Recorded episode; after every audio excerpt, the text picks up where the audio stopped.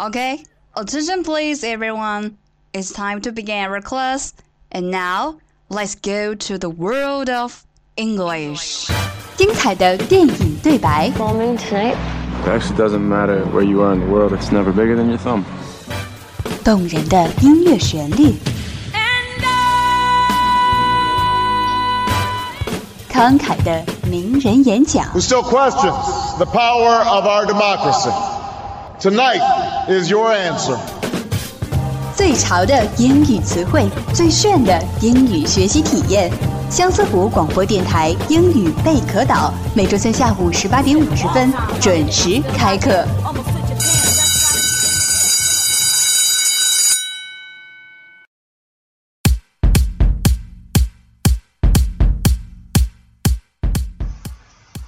大家好，欢迎来到今天的英语贝壳岛，我是大家的老朋友高峰。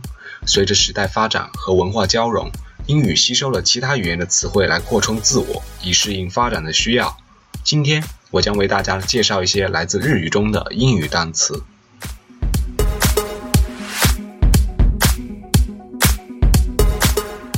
Number one, bonsai, b o n s a i, bonsai, 盆栽，Your bonsai is pretty beautiful. beautiful。你的盆栽真是好看。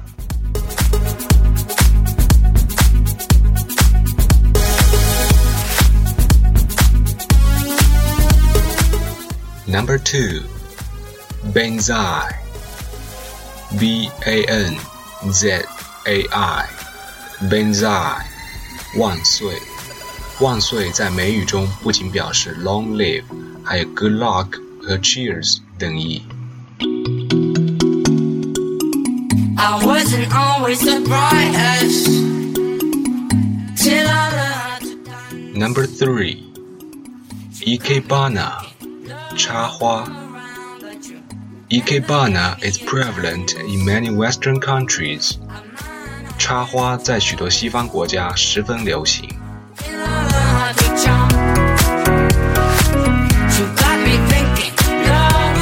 Number four, Go，围棋。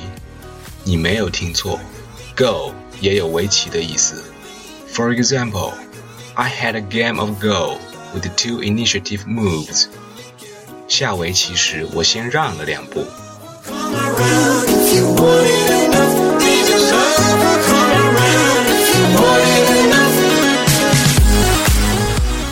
Number five, harakiri, 切腹。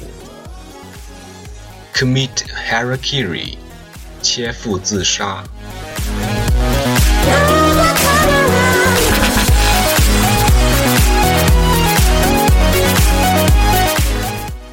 Number six, judo, 柔道。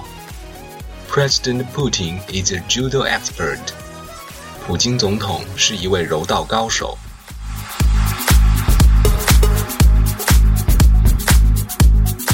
Number seven, kamikaze，神风。神风一词来自一次拯救日本的海风。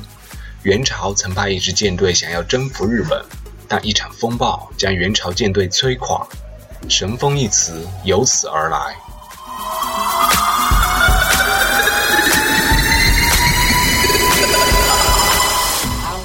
Number eight, karoshi，过劳死，在英语中意味着 overwork。For example, he died of karoshi，他因劳碌过度而死亡。 If I could make you, make you fall in love. Wish I could make you, make you fall in love. Number nine, sake，清酒，S A K E， 也就是 rice wine。有一句话叫 “sick with good body”，滋味隽永的酒。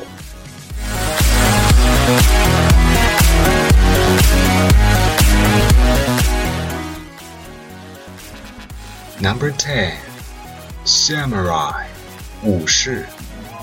Samurai can sacrifice everything for their lord. 武士愿意为君主牺牲一切。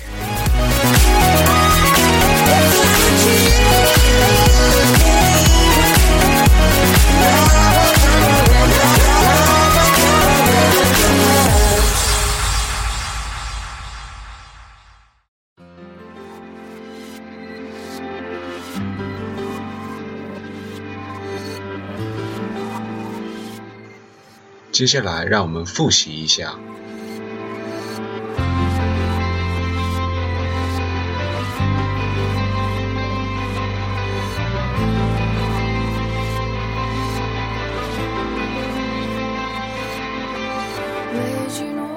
Bonsai，盆栽。Benzai，万岁。Ikebana，插花。Go，围棋。Harakiri，剖腹。Judo，柔道。Kamikaze，神风。Karoshi，过劳死。Sake，清酒。Samurai，武士。運ばせてでも